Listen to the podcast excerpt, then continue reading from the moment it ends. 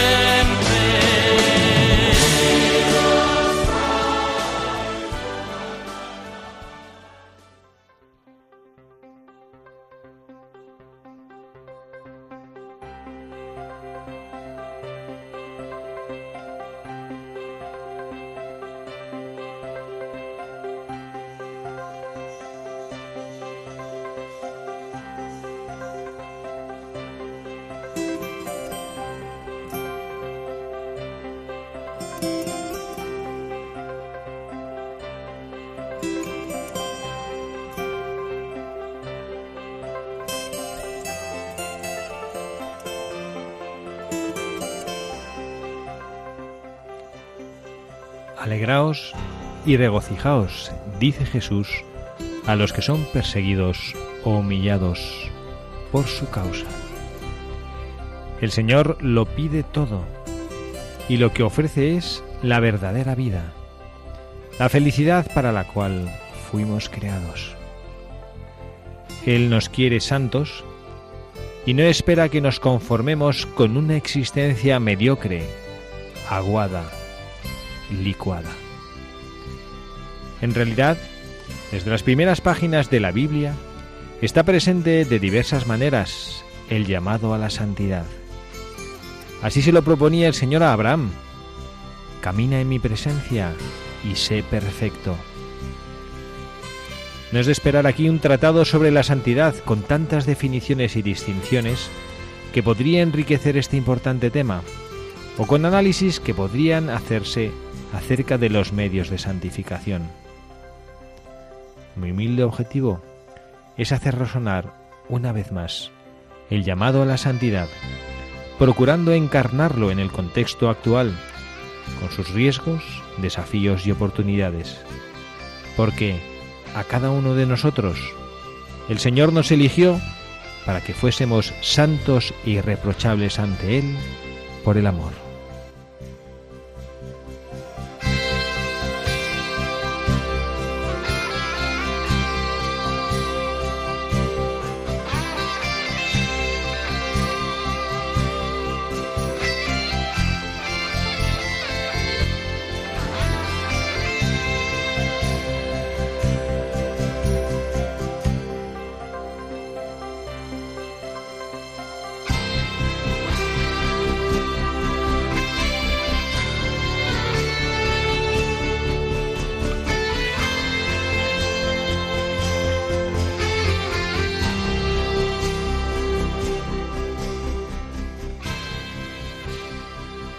Muy buenas tardes, queridos amigos, queridos oyentes de este programa de Buscadores de la Verdad, este espacio de reflexiones en voz alta, en el cual el equipo que hace Buscadores de la Verdad prepara con ilusión un espacio, un tiempo para compartir con todos ustedes, para poder añadir en la reflexión y oración cotidiana algunos aspectos, algunas luces que nos puedan orientar en la dirección de nuestra vida hacia aquel que es, como nos dice en la Sagrada Escritura, el camino la verdad con mayúscula y la vida.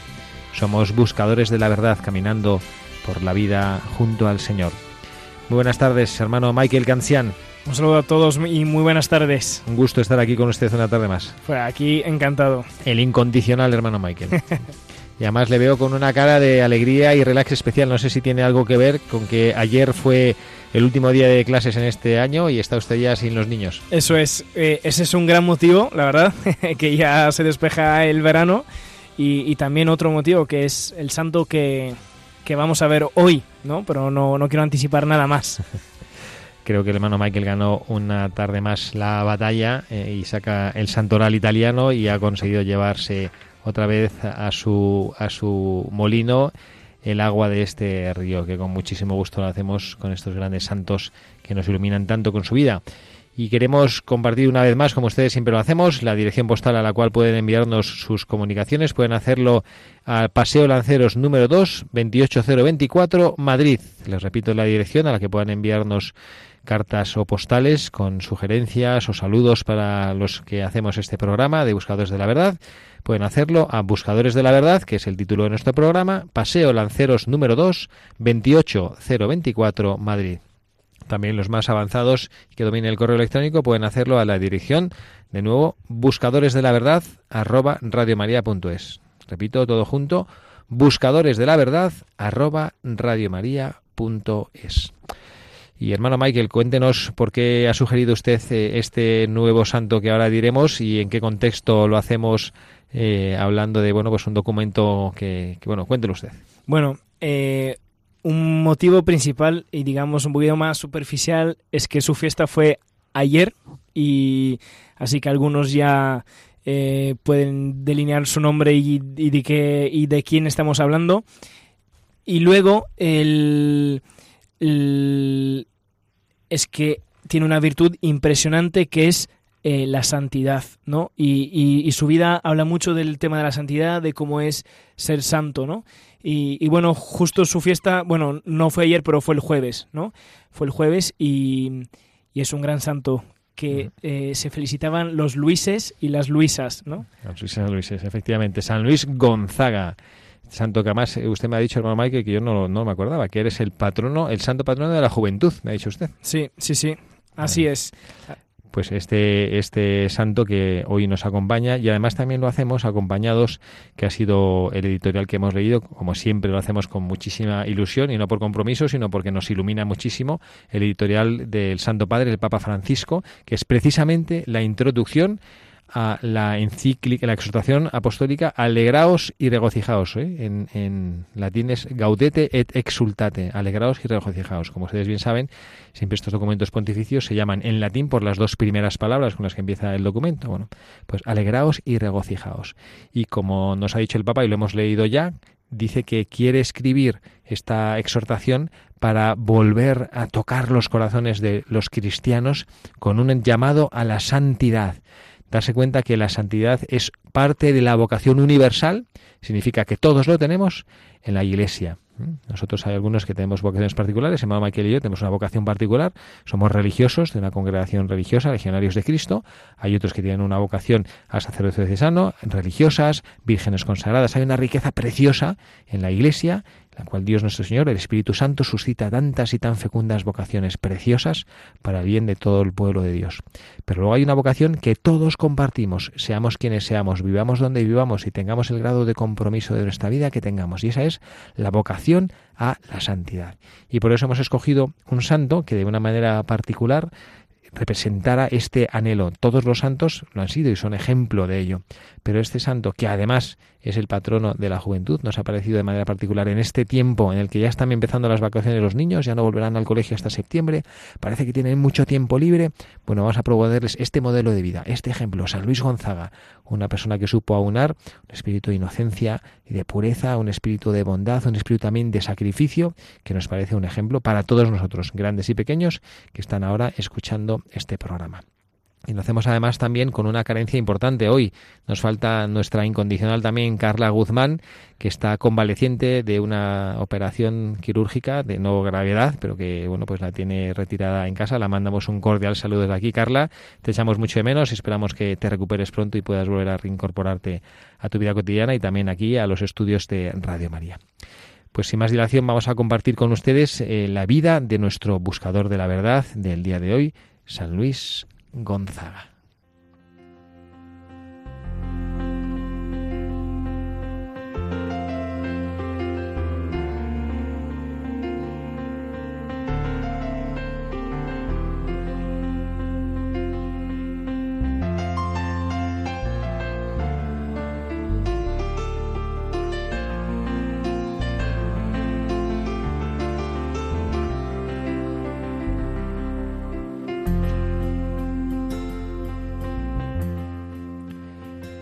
Luis Gonzaga nació en Castiglione, Italia, en 1568. Era hijo del marqués de Gonzaga.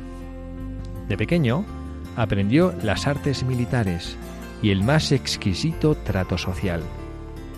Siendo niño, en una ocasión, sin saber muy bien lo que decía, empezó a repetir palabras groseras que había oído a unos militares y las repitió hasta que un maestro suyo le llamó la atención, le corrigió. Otro día, también por una imprudencia juvenil, hizo estallar un cañón y puso en grave peligro la vida de varios soldados. De estos dos pecados, Luis lloró y se arrepintió toda su vida. Fue preparado y recibió la primera comunión de manos de San Carlos Borromeo, el arzobispo de Milán. Luis estuvo como edecán en palacios de altos gobernantes, pero nunca fijó sus ojos en el rostro de las mujeres. Y así se libró de muchas tentaciones. Su director espiritual fue el gran sabio jesuita San Roberto Belarmino, el cual le dio tres consejos para llegar a ser santo. Primero, frecuente confesión y frecuente comunión. Segundo, mucha devoción a la Santísima Virgen María. Tercero, leer vidas de santos. Ante una imagen de la Santísima Virgen en Florencia, hizo juramento de permanecer siempre puro. Eso se llama voto de castidad. Cuando Luis iba a hacer o decir algo importante, se preguntaba, ¿de qué sirve esto para la eternidad?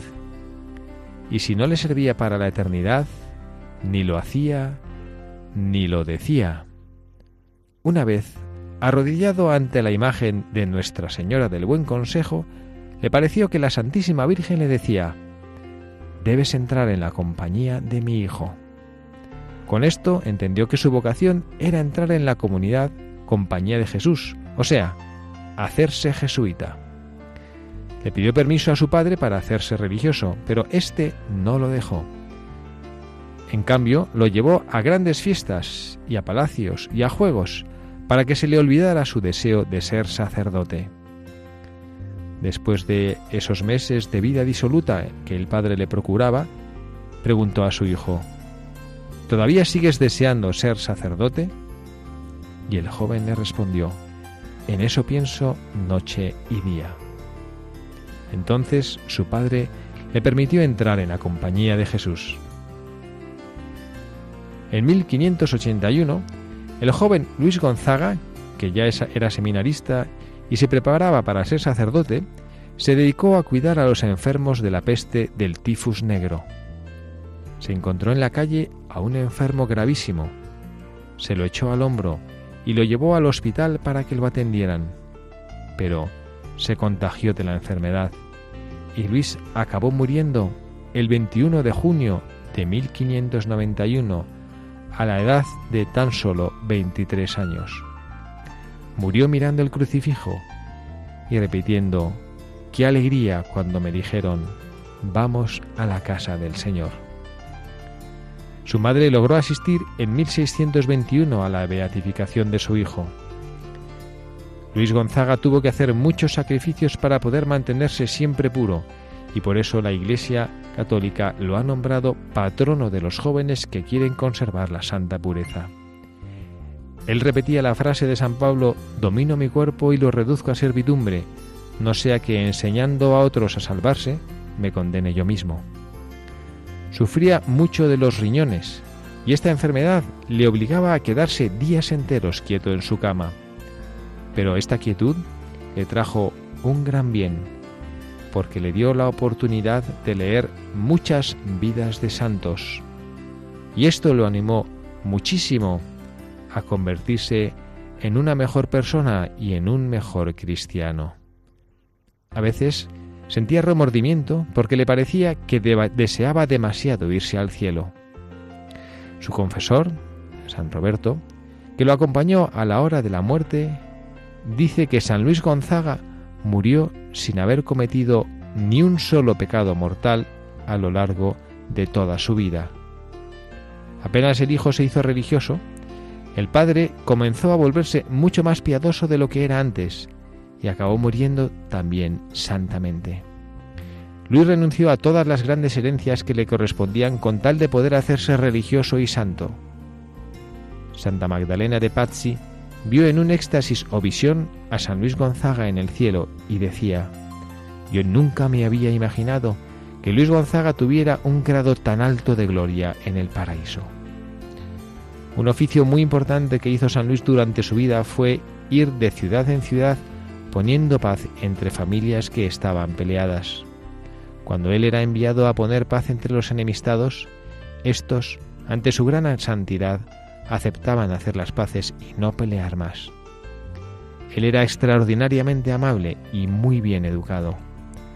Después de muerto se apareció a un jesuita enfermo y lo curó, y le recomendó que no se cansara nunca de propagar la devoción al Sagrado Corazón de Jesús. San Luis fue avisado en sueños que moriría el viernes de la semana siguiente al Corpus, y en ese día murió. Ese viernes es la fiesta del Sagrado Corazón de Jesús. La oración que la Iglesia le dirige a Dios en la fiesta de este santo dice así, Señor, ya que no pudimos imitar a San Luis en la inocencia, que por lo menos lo logremos imitar en su meditencia. Amén.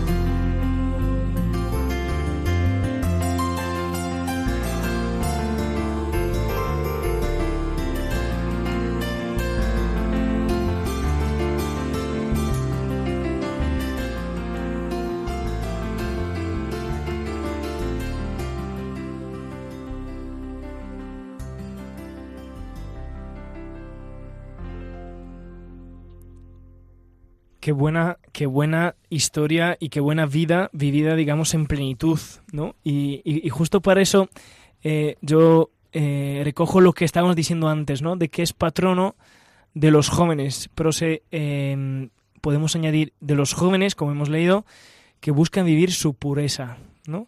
Y, y esto es precioso porque sobre todo yo pienso que en una sociedad de hoy donde hay muchos cristianos que buscan de vivir coherentemente su fe, que buscan de vivir eh, eh, la radicalidad de la fe del Evangelio como Cristo la pide, pues hace falta eh, algún santo que está ahí en el cielo que él la, la ha vivido primero, que, te eche un cable, ¿no? Que, que te ayude, y- y justo con esta protección especial que da, ahí cobra eh, todo el sentido que, bueno, se puede comentar después, pero esto de, al menos si no le puedes imitar en su inocencia, pues imítale en su, en su penitencia, ¿no? Me parece preciosa esta vida y yo ciertamente de San Luis Gonzaga he oído hablar mucho de él y tenía poco conocimiento de que había muerto tan joven y que había muerto y que me llama la atención también en esta visión que Santa nos ha, que nos ha dicho que nos ha leído la biografía que le había tuvo la visión de él en el cielo de Santa Magdalena que, que no pensaba que tuviera un grado tan alto de gloria en el paraíso, ¿no? Y a mí, pues, efectivamente, me llama la atención porque murió muy joven, ¿no? Y es evidente, esto hace evidente una vez que no hace falta, que para la santidad no hace falta vivir una larga vida, ¿no? Sino que hace falta vivir una vida plena, una vida que completamente entregada a, la voluntad de Dios.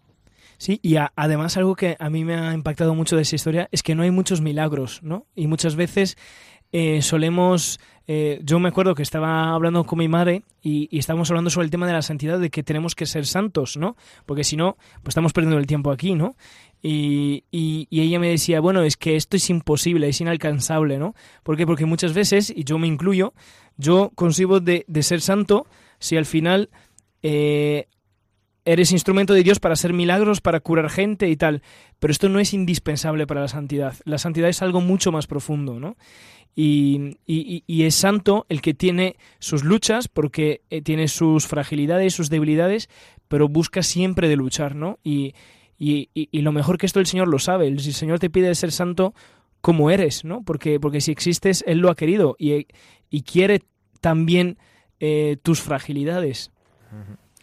Y es efectivamente que el Señor es el que nos reviste de, la, de esa santidad, ¿no? No somos nosotros los que podemos apoderarnos de ella, ¿no? No somos nosotros que, bueno, pues que como que, que queremos vivir la santidad, bueno, de una manera de que, que nuestra fuerza de voluntad, que nuestros talentos, no, no, es el Señor al final el que nos hace vivir porque a través de nuestra pobre vida podemos reflejar al único que es verdaderamente santo, que es Él.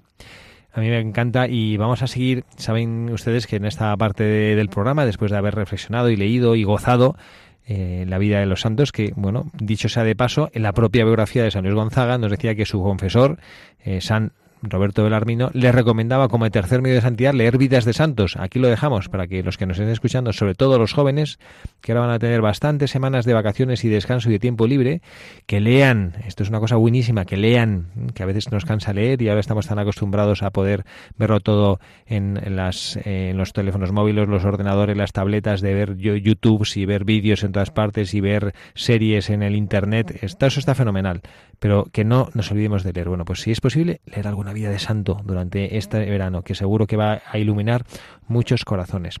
Bueno, pues leyendo la vida de este santo San Luis Gonzaga, nos damos cuenta que él efectivamente vivió esa santidad, pero de una manera no, mm, no sé, como Jesucristo y como la Iglesia quieren que lo viva. Y el Papa nos dice eh, en esta encíclica que también estamos usando como marco para nuestro programa de hoy, en esta invitación a la santidad que nos hace la encíclica, no disculpen, en la exhortación apostólica, nos invita a vivir esta santidad y él dice que no hay que entretenerse en teorías sobre qué es la santidad o en explicaciones y distinciones. ¿no? Él lo que dice es que lo que nos ayuda es volver a las palabras de Jesús y recoger el modo con el cual él explicó con toda sencillez qué es ser santo, cuál es el carnet de identidad del cristiano, cómo podemos hacer nosotros para llegar a ser buenos cristianos.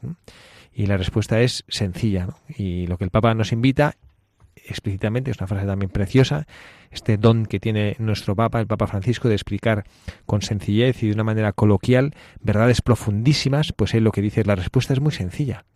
Es necesario hacer cada uno a su modo lo que dice Jesús en el sermón de las bienaventuranzas.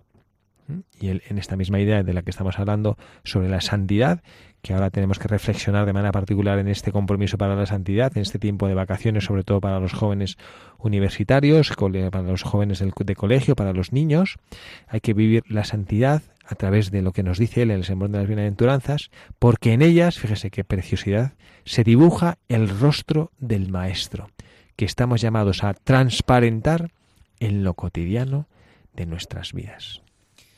Sí, esto, esto es precioso porque yo, esto, yo, yo, comparto una reflexión personal porque muchas veces cuando uno lee las bienaventuranzas uno dice, ¿y esto qué es? ¿No? ¿Y esto qué es? O sea, eh, bienaventurados los que em, los que tal porque heredarán la tierra, ¿no? Y muchas veces se queda oscuro en nuestra cabeza entender entender lo que quiere decir el Señor ahí, ¿no? Pero si uno luego lo concretiza como hace el Papa en nuestra vida ordinaria, ¿no?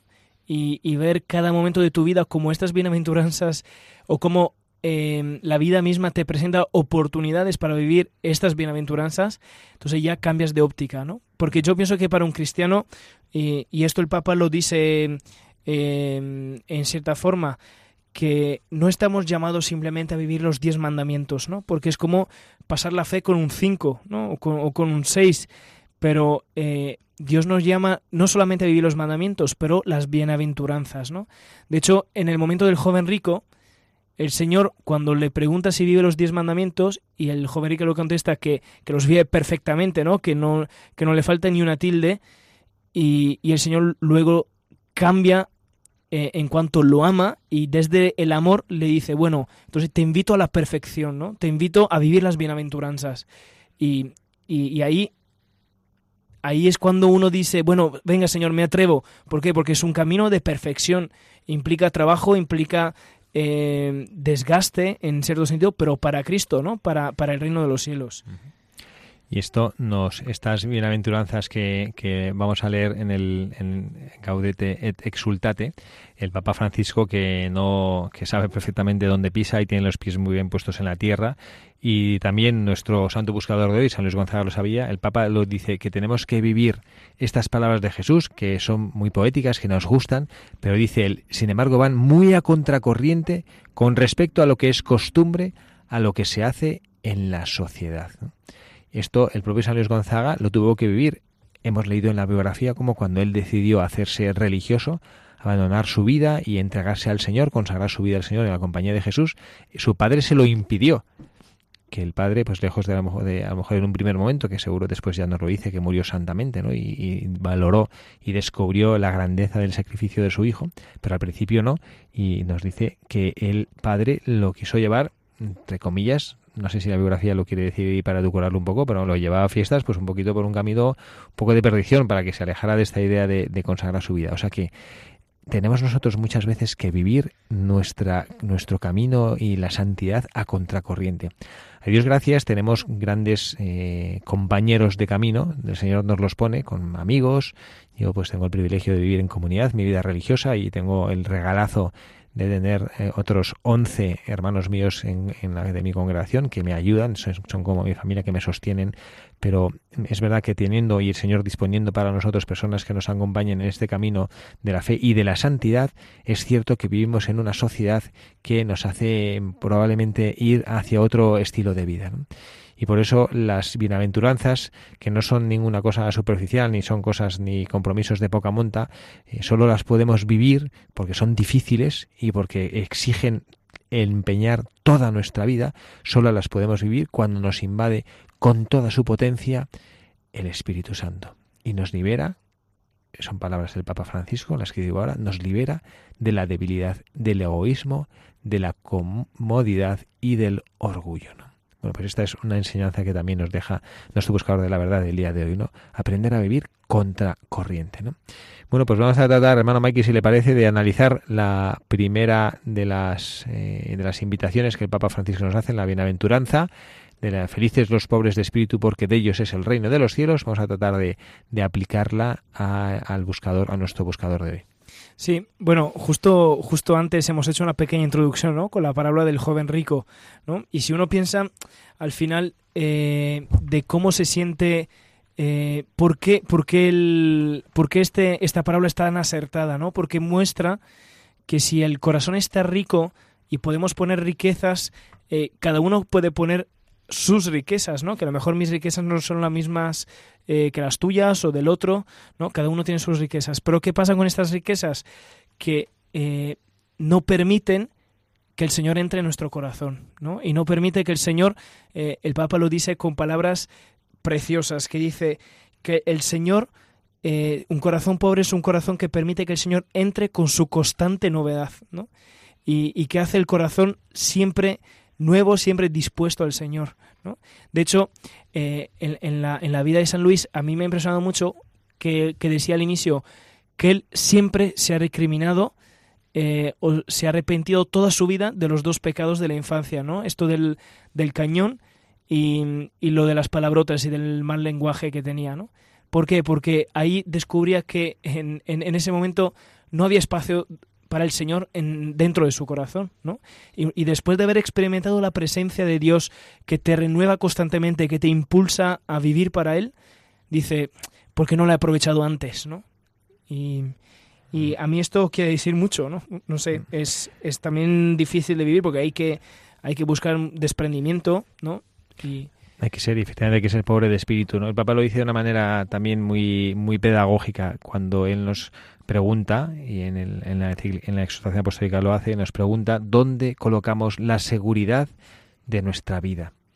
Y él dice, normalmente cuando uno tiene, pues está bien posicionado y tiene un buen patrimonio, se siente seguro con sus riquezas. Y que cuando ve que sus riquezas y lo material se pone en riesgo, todo el sentido de su vida en la tierra parece que se desmoronan. Y esto Jesús nos lo dijo en la parábola del rico insensato, ¿no? Este hombre que decía, oh, alma, échate a dormir, que tienes riquezas suficientes, ¿no? Y dice, necio, esta misma noche te pedirán el alma y todo lo que has acumulado, ¿de qué te servirá?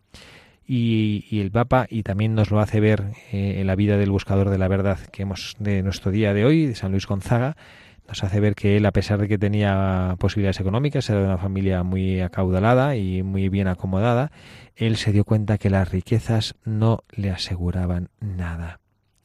Y que cuando el corazón siente que las riquezas le protegen, que las riquezas le amparan, está tan satisfecho de sí mismo que no tiene espacio para sus hermanos, para amar a sus hermanos, ni para gozar de las cosas más grandes de la vida. Por eso Jesucristo llama bienaventurados a los que son pobres de espíritu, porque ellos saben no privarse de los mayores bienes, porque ellos saben tener un corazón pobre, es decir, un corazón que está desocupado, y por eso puede entrar Jesucristo con toda facilidad, en su constante novedad. Es importante que aprendamos también esto y que escuchemos esto nosotros para, para nuestras propias vidas, para que podamos, para que sepamos revestirnos de esto que Jesucristo quiere para nosotros, ¿no? Que Jesucristo quiere que en nuestras vidas seamos revestidos de esa santidad que al final ese revestimiento de santidad lo que hace es que nosotros desaparezcamos y que podamos transparentar, esa expresión del Papa Francisco, que podamos transparentar en nuestra vida a, a nuestro Señor. Pues vamos a hacer como, como tenemos costumbre, nosotros vamos a poder, vamos a poner una, una pieza musical que nos ayude a bueno pues a poder eh, rezar, poder rezar y poder bueno pues tener un poquito de, de pensamiento a través del arte y de la música sobre lo que Jesucristo nos invita en este camino de, de santidad de nuestras vidas.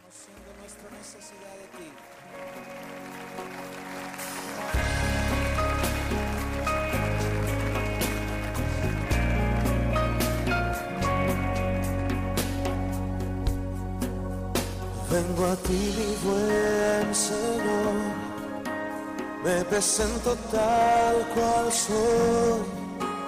Necesito de tu gracia y de tu amor.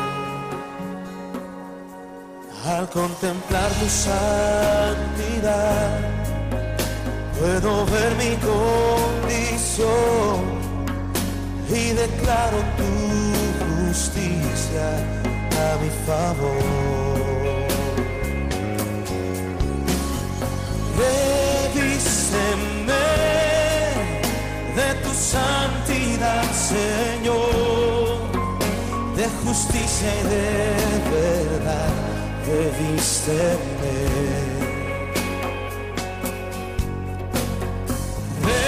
Revíseme de pureza, mi Señor, poder y libertad, revísteme. Vengo a ti, mi buen Señor, me presento tal cual soy. Necesito de tu gracia y de tu amor. Al contemplar tu santidad,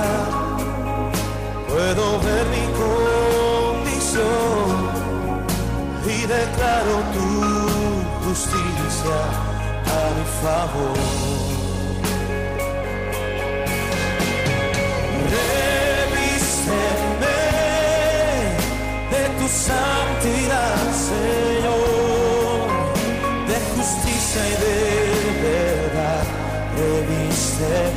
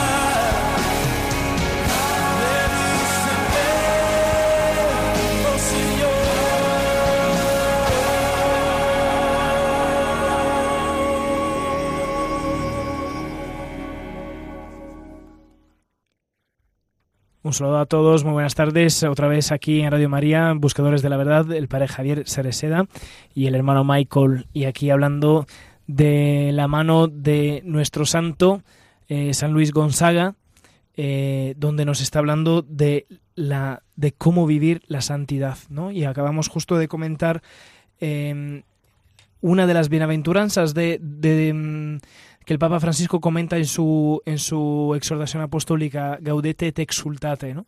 que esto de eh, ser pobres, ser pobres en espíritu como, el, como Jesús, bueno, como Jesús ha sido pobre en espíritu, ¿no? Para ganar el reino de los cielos. Y yo pienso que al final, ¿qué es lo que nos comparte este santo?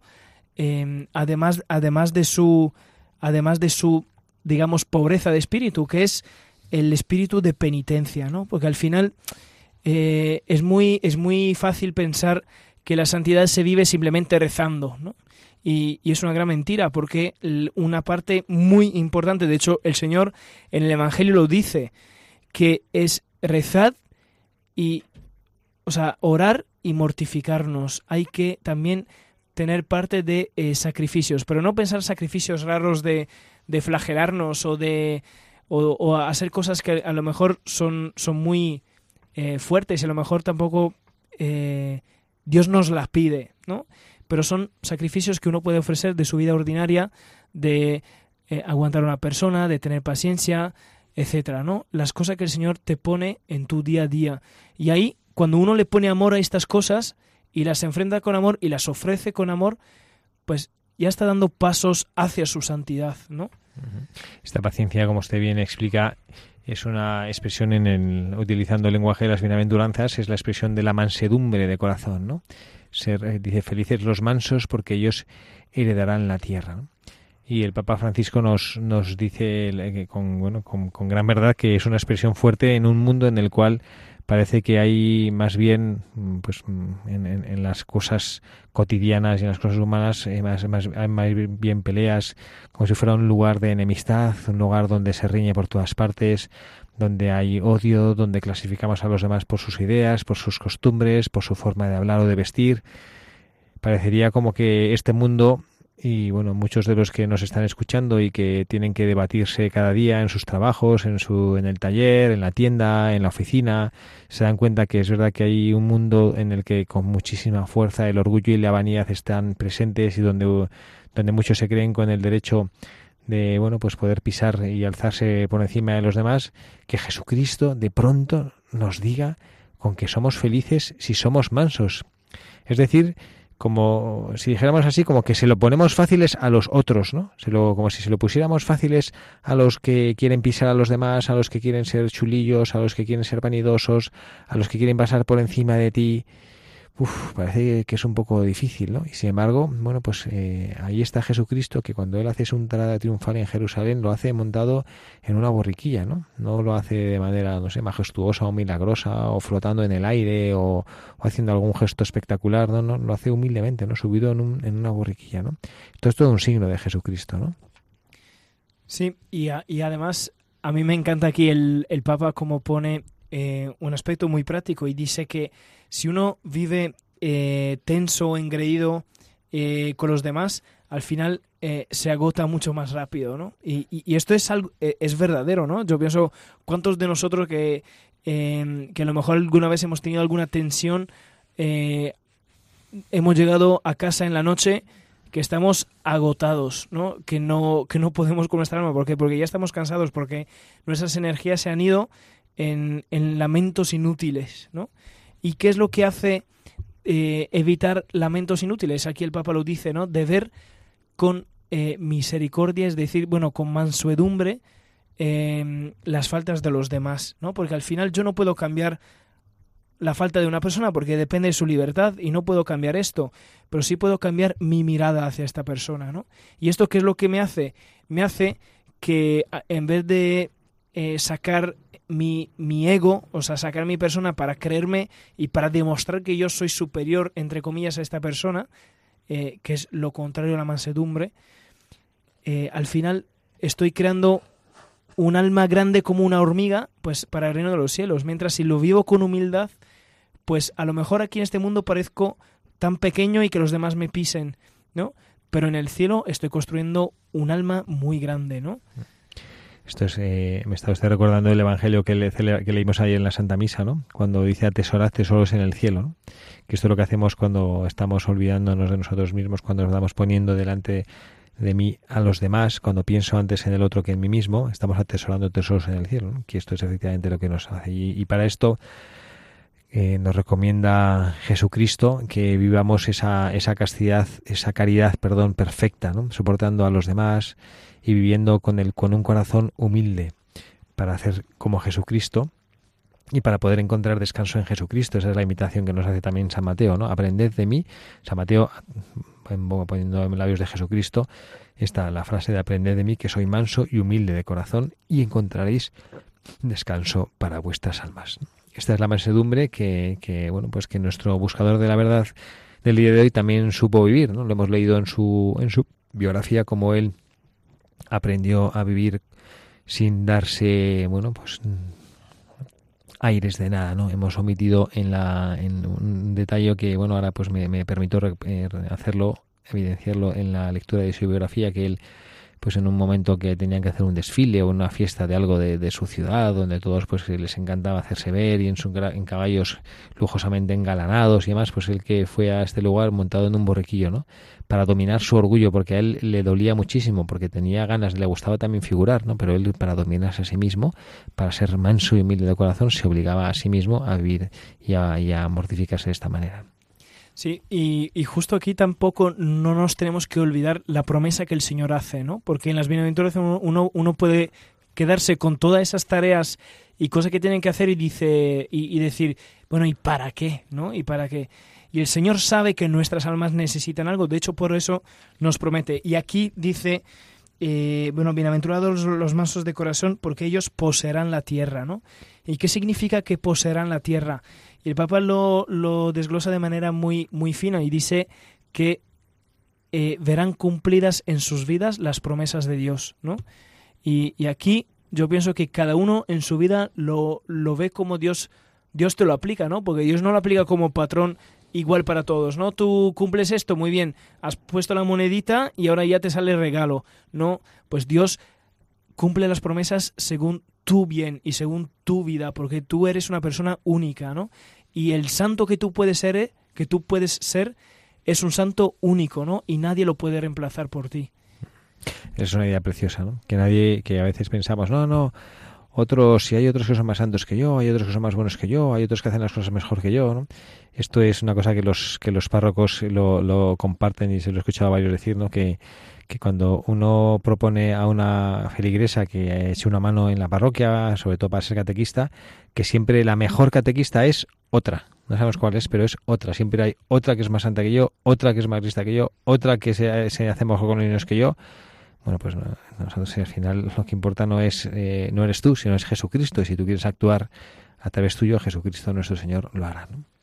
Bueno, pues esto, esta es la, la, segunda enseñanza, la segunda bienaventuranza que hemos hecho que San Luis Gonzaga, nuestro buscador de la verdad del día de hoy, se las apropie como, como mensajes que estas nos los, nos los envió Jesucristo directamente desde el Monte de las Bienaventuranzas, pero bueno, también le, le, le pedimos a San Luis Gonzaga que nos, que nos las recuerde, ¿no?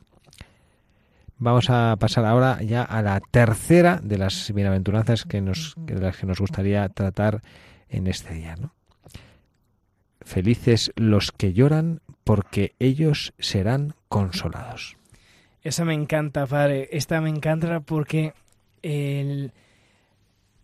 cuántas veces estamos rodeados y a lo mejor es la más a la mano y el más a, eh, la bienaventuranza más común que, que podamos vivir, ¿no? Que es ver una persona llorar y cuántas veces que a lo mejor por la muerte de un familiar, por un sufrimiento, que aquí todo el mundo tiene sufrimientos y, y al menos por un sufrimiento al, al menos una vez hay llorado, ¿no?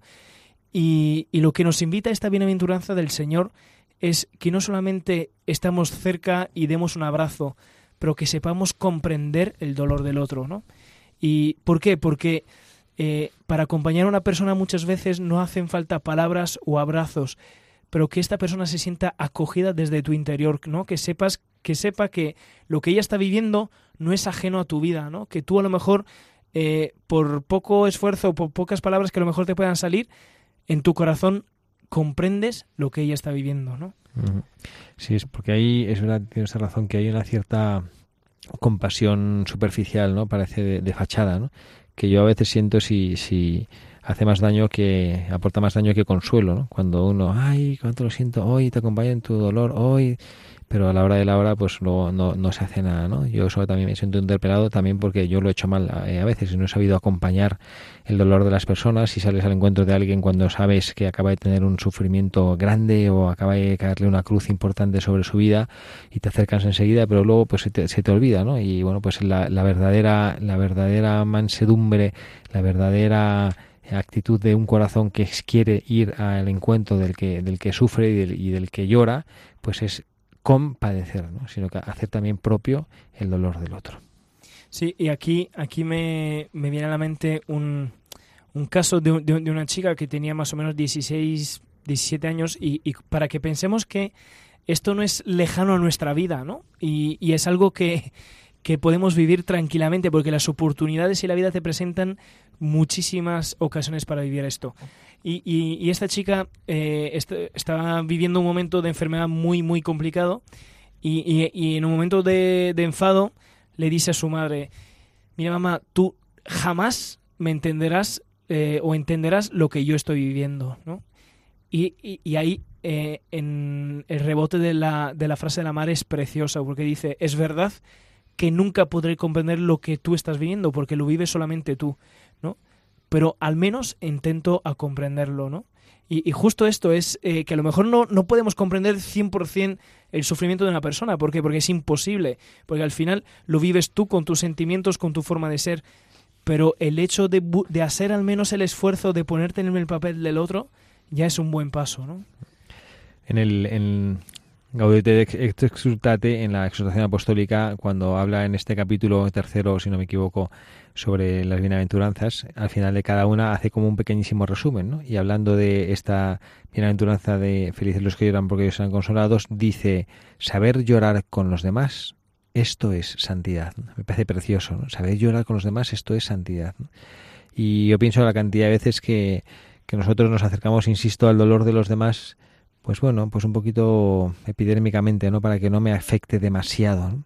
Esta, creo que lo comentó alguna vez en los micrófonos de Radio María, cuando veo como sacerdote y me acerco a los tanatorios, pues enseguida la gente parece que está hablando de cosas banales y demás, ¿no? Que pocas veces uno llega a un tanatorio a a acompañar a una persona que ha fallecido y encuentra junto a esta persona pues familiares suyos rezando, rezando el rosario, leyendo algún, no sé, leyendo la Sagrada Escritura o algo para poder consolarse, ¿no? Y parece que nos cuesta llorar con los demás, ¿no? Pero pues el Papa Francisco nos lo recuerda claramente, eso es santidad. Y luego lo dice en el desarrollo de este punto, dice, la persona que ve las cosas como son realmente, se deja traspasar por dolor y llora en su corazón, es capaz de tocar las profundidades de la vida y de ser auténticamente feliz. Esto me parece que es una invitación maravillosa y, y ya nos gustaría, bueno, al menos a mí, tomarnos en serio esta invitación, ¿no? Dejarnos traspasar por el dolor de los demás y llorar en su corazón, ¿no? Esto no significa que, que nosotros tengamos que ahora vivir angustiados por las angustias de los demás, ¿no? Pero significa que nos dejemos eh, manchar un poquito, nos dejemos mojar un poquito por el dolor y las lágrimas de nuestros hermanos. Vamos a pasar a la siguiente bienaventuranza, que, de las que estamos aquí tratando, poniéndolas como, como puntos eh, sobre mensajes de buscadores de la verdad, sobre el mensajes que nos envía San Luis Gonzaga. Otra, otra que también eh, vibra mucho en nuestras vidas, que, que- que es justa esta que, que viene siguiente, que dice, felices los que tienen hambre y sed de justicia, porque ellos quedarán saciados.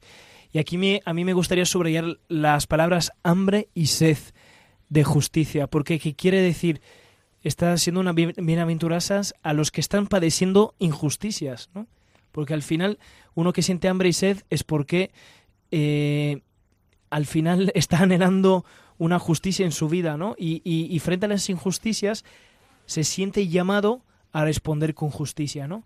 Y esto es el plus de la santidad. ¿Por qué? Porque cuánta gente en este mundo vive injusticias y que a lo mejor frente a estas injusticias que ni ha escogido y que a lo mejor ni quiere escoger, eh, ahí pues hay, muy difícilmente hay espacio para, para, para santidad, pero el espacio de la santidad es cuando yo acepto estas injusticias que a lo mejor no están debidas por mi culpa y, respondo con justicia, ¿no? Y, aquí podemos poner una familia separada, podemos poner, eh, bueno, divorciados de una persona que a lo mejor eh, hace la vida imposible a, la, a la otra parte.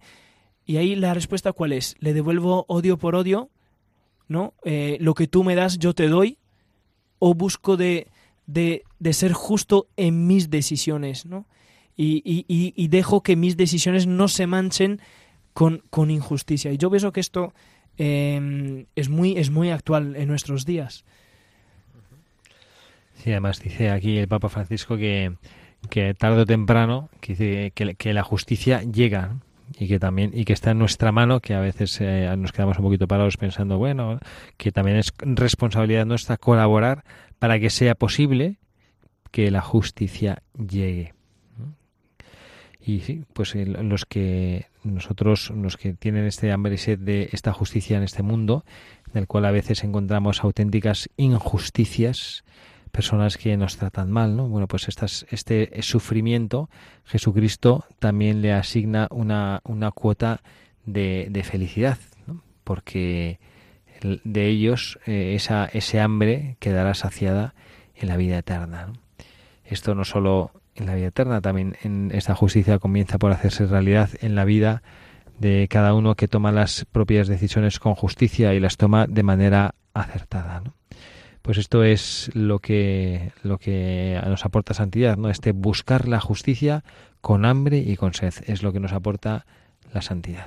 Sí, y, y también en este tema yo pienso que el- se puede ver el efecto muy en la práctica, ¿no? Porque cuando uno toma una decisión de injusticia y, y que, o sea, una decisión de injusticia que puede ser odio o escoger mi egoísmo o escoger mi soberbia o lo que sea, eh, al final tu conciencia no se queda tranquila, ¿no? Y, y si tú buscas de hacer el esfuerzo de vivir con justicia independientemente del otro, al menos tienes una paz interior de decir, al menos he hecho todo lo que debía hacer, ¿no?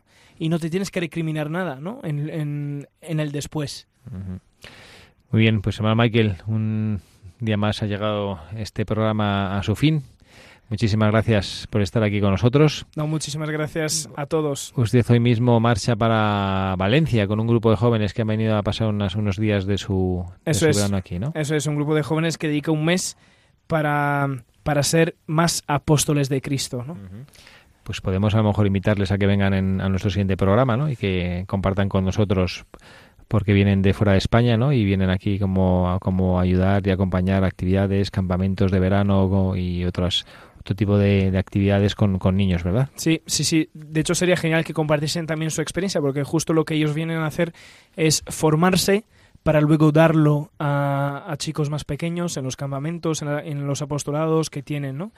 Y, y pienso que sería un gran aporte el, este paso a la santidad que ellos están Mm. dando este verano, ¿no? Muy bien, pues nada, Dios mediante aquí, los micrófonos de Radio María están abiertos para ellos. Gracias, hermano Michael. Muchas gracias. También quien les habla el padre Javier Cereceda les da las gracias por estar ahí, por sostener con su presencia Radio María, por animarnos a todos los que desde esta casa de nuestra Madre, la Santísima Virgen María, hacemos posible que llegue a través de las ondas a cada uno de ustedes este esfuerzo evangelizador, este deseo de que la palabra de Dios habite en sus corazones, que la Santísima Virgen María se haga presente en todos los hogares de España. Gracias por estar ahí, gracias por escogernos, gracias por sostener Radio María.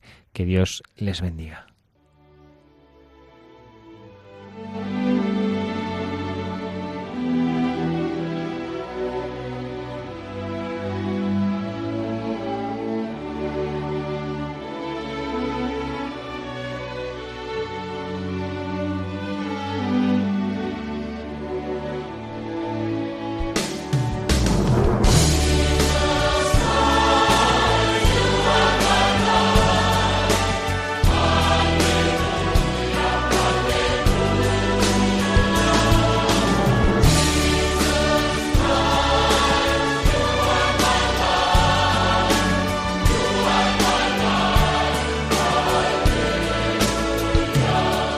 han escuchado Buscadores de la Verdad